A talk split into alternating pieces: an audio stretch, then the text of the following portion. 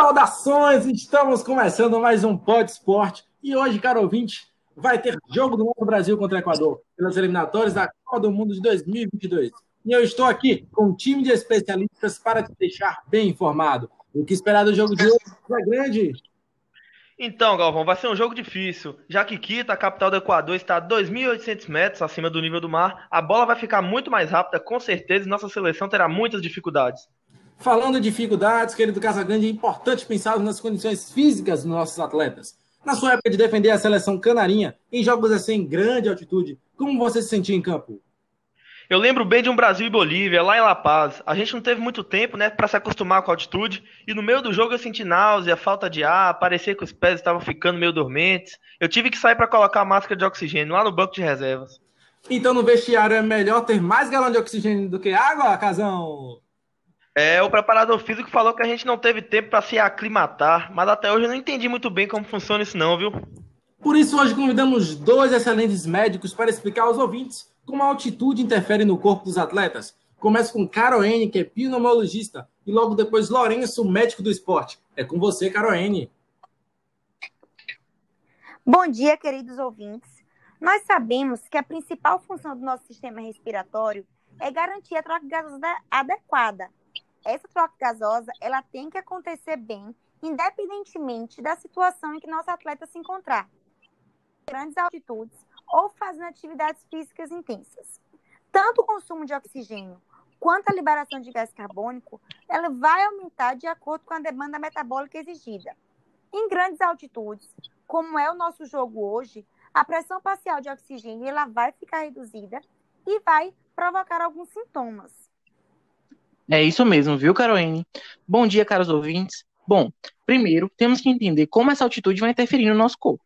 Digamos que do, do chão até o céu existe um peso de ar sobre a nossa cabeça. Esse peso a gente pode chamar de pressão atmosférica, que quanto mais alta, maior será a disponibilidade de oxigênio para a gente respirar. Então, em locais de grande altitude, esse peso do ar vai ser reduzido, vai ficar mais rarefeito, e então é, a pressão de oxigênio para a respiração vai diminuir. Outro ponto importante é entender que durante a realização desses exercícios físicos, o nosso corpo vai precisar ainda mais de oxigênio. E nossos atletas não têm o hábito de realizar exercício de alta intensidade em locais com altitude tão elevada assim, onde a pressão de oxigênio é menor.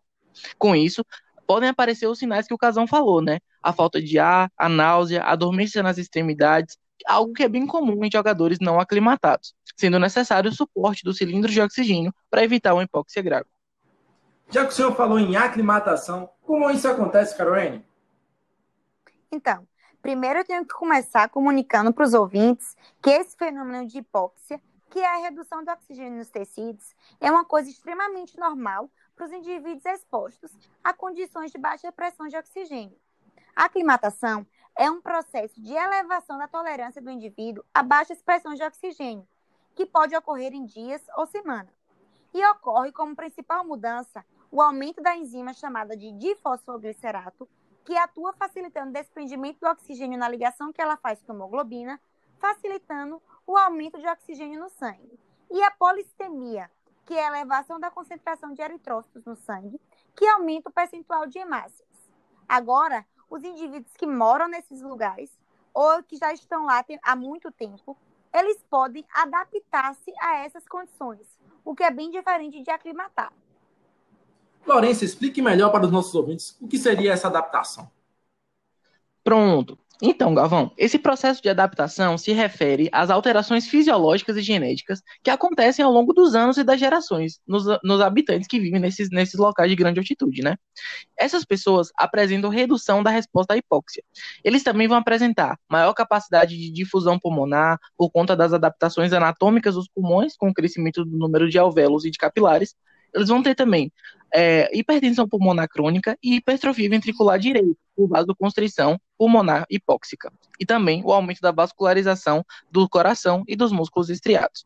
Ah, eles também vão ter maior número de células que transportam oxigênio, na tentativa de se equilibrar e melhorar a troca gasosa no pulmão. Alguns deles podem apresentar também aumento do tórax e do coração, ao longo de a vida inteira vivendo nessas regiões. Então, agora, depois dessa aula de fisiologia respiratória, a gente sabe como toda essa adaptação acontece. Não é mesmo, Casagrande?